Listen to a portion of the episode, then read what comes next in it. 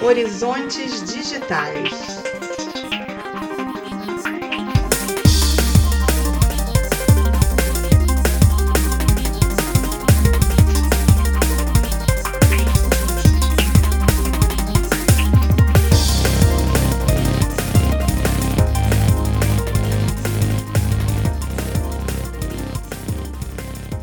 Olá, bom dia, boa tarde, boa noite. Este é o episódio número 8 do podcast Horizontes Digitais, organizado pelo campus São João de Meriti do Instituto Federal do Rio de Janeiro. Nós procuramos trazer sempre discussões interessantes relacionadas ao universo das tecnologias, analisando seus impactos na vida das pessoas e na sociedade como um todo.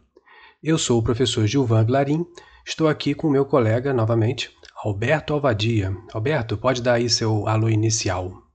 É uma boa tarde a todas e todos. Boa tarde, Ivan. É um prazer estarmos aqui mais uma vez.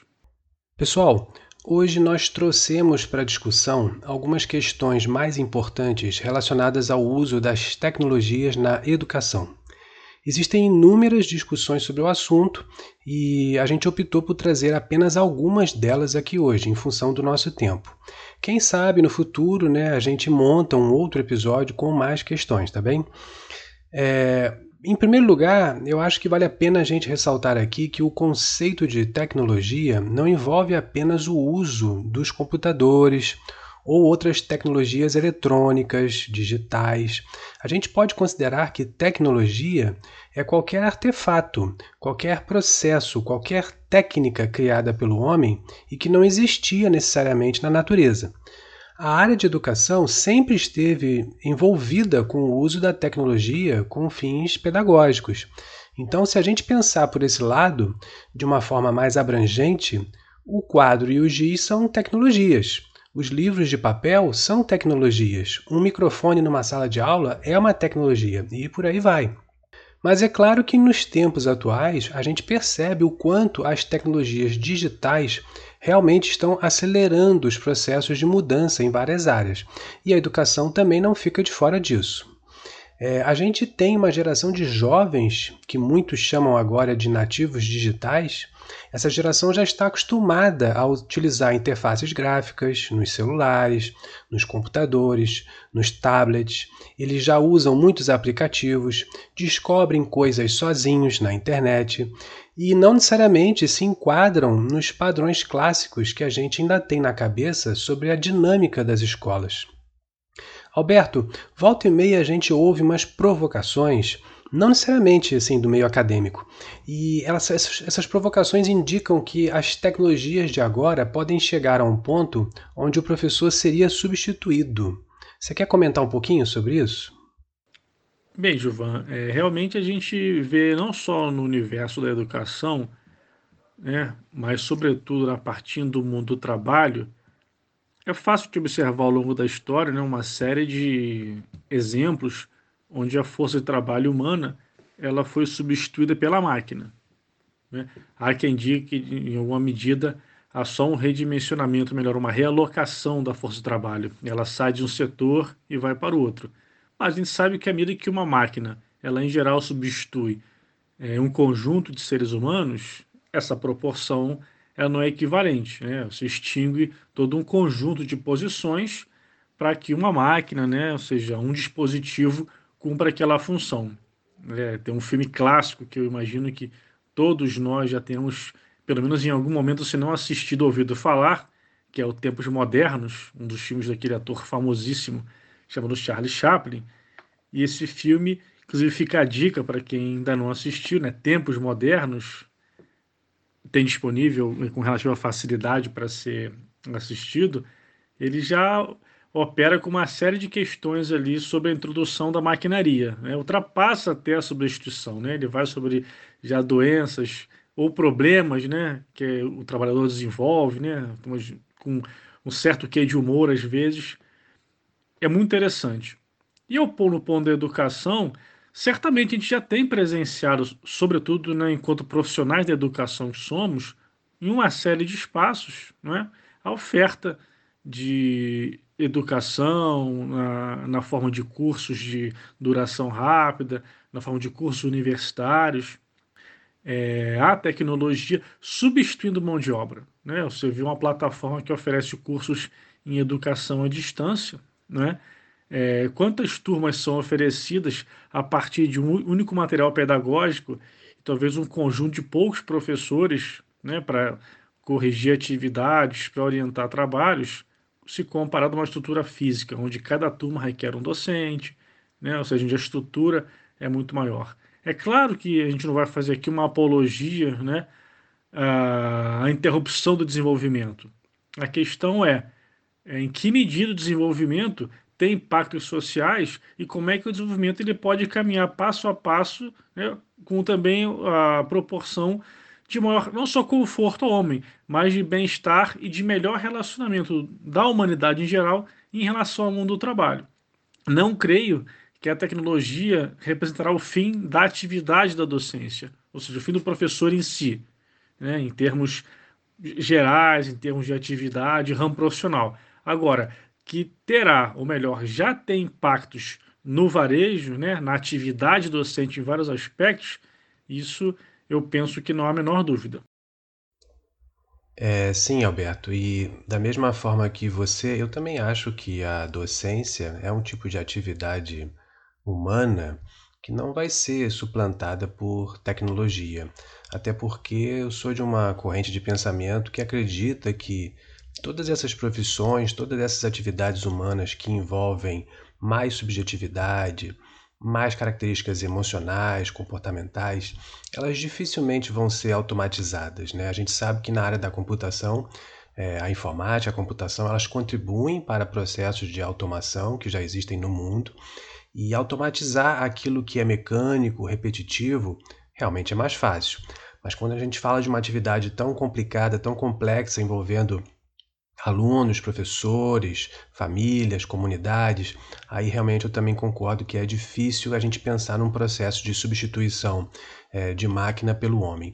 E é bem interessante você ter lembrado do filme Tempos Modernos, do Charles Chaplin.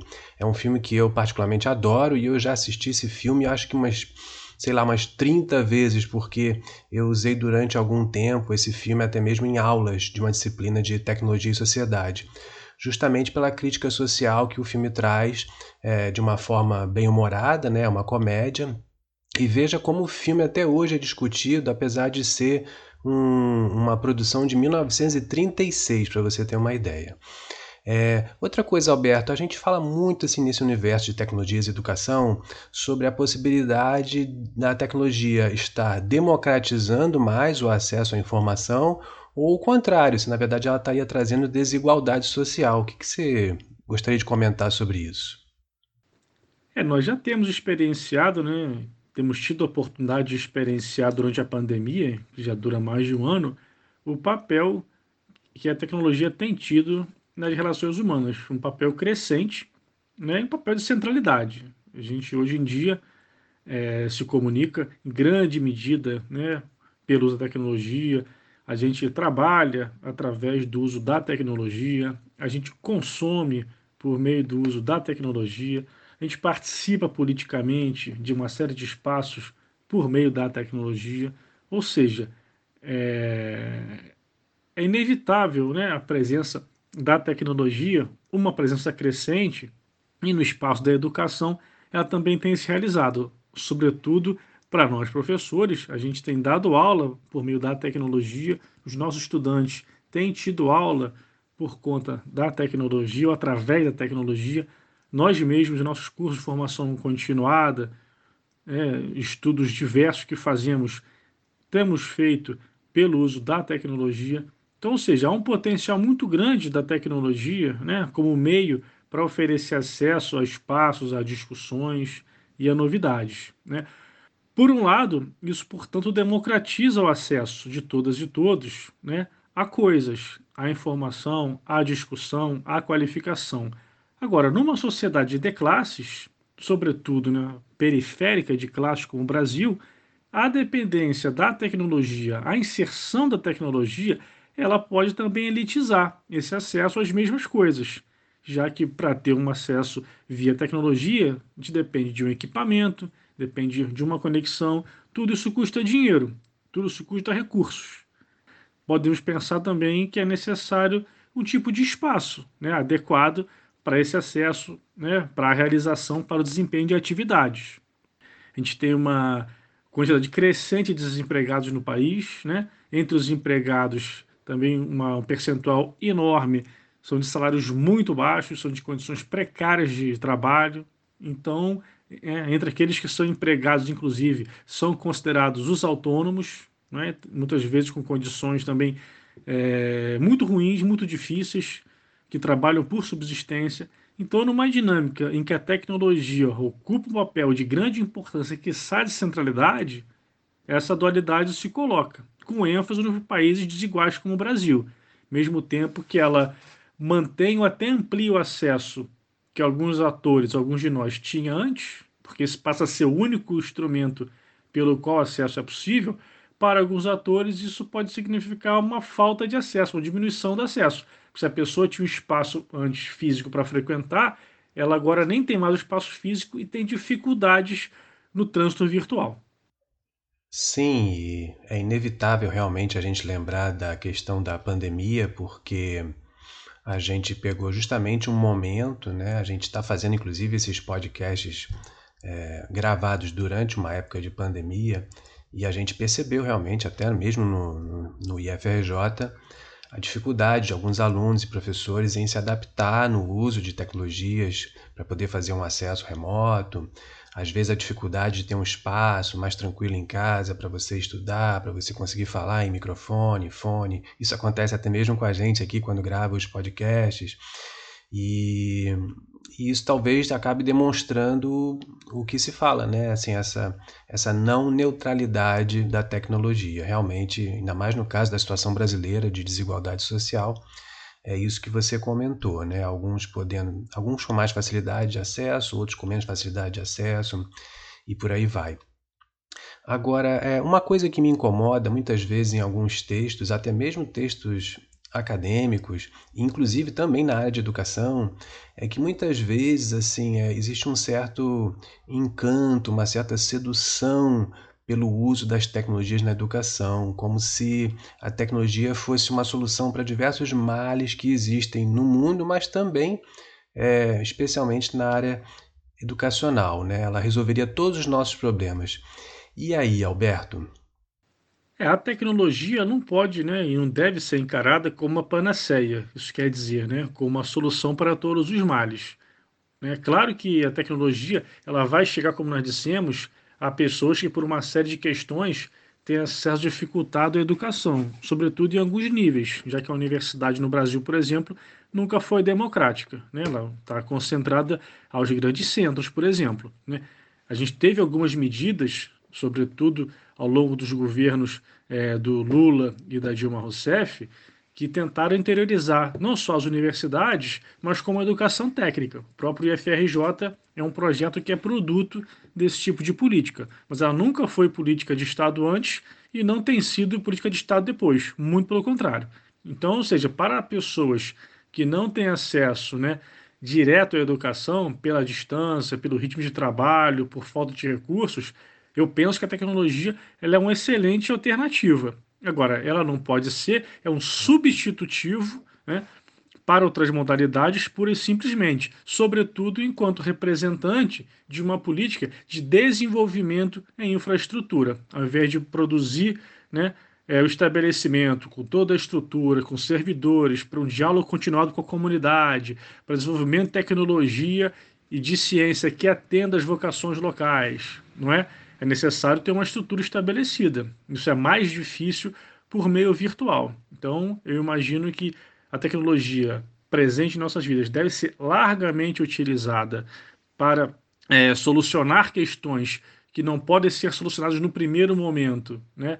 Do modo convencional, posso chamar assim, do modo formal, ou seja, com presença física, com estrutura, com contato estabelecido, né, com uma relação dialógica com as comunidades. Agora, ela não pode significar é a renúncia do Estado em fazer isso para oferecer somente o contato via tecnologia. E aqui eu estou usando o contato via tecnologia como um contato virtual, tá certo? Sem interação presencial, sem o contato continuado, só a relação via plataformas. Sim, é, e um contato virtual que tem sido, na verdade, o nosso grande instrumento, né, nos últimos meses por conta realmente da, da pandemia. Realmente essa discussão de tecnologias na educação, ela envolve muitas facetas, né? Vamos ver se a gente faz mais um episódio ainda para discutir algumas questões relacionadas a, a esse tema. É, eu agradeço a todos pela atenção, por estarem aqui em mais um podcast do Horizontes Digitais. Alberto, um abraço aí para você, até o próximo episódio também. Quero agradecer então mais uma vez a oportunidade né, de realizar aqui esse episódio, juntamente com o meu colega Gilvan Vilarim. Agradecer a audiência de todos que nos acompanharam aqui até esse momento e até o próximo episódio de Horizontes Digitais.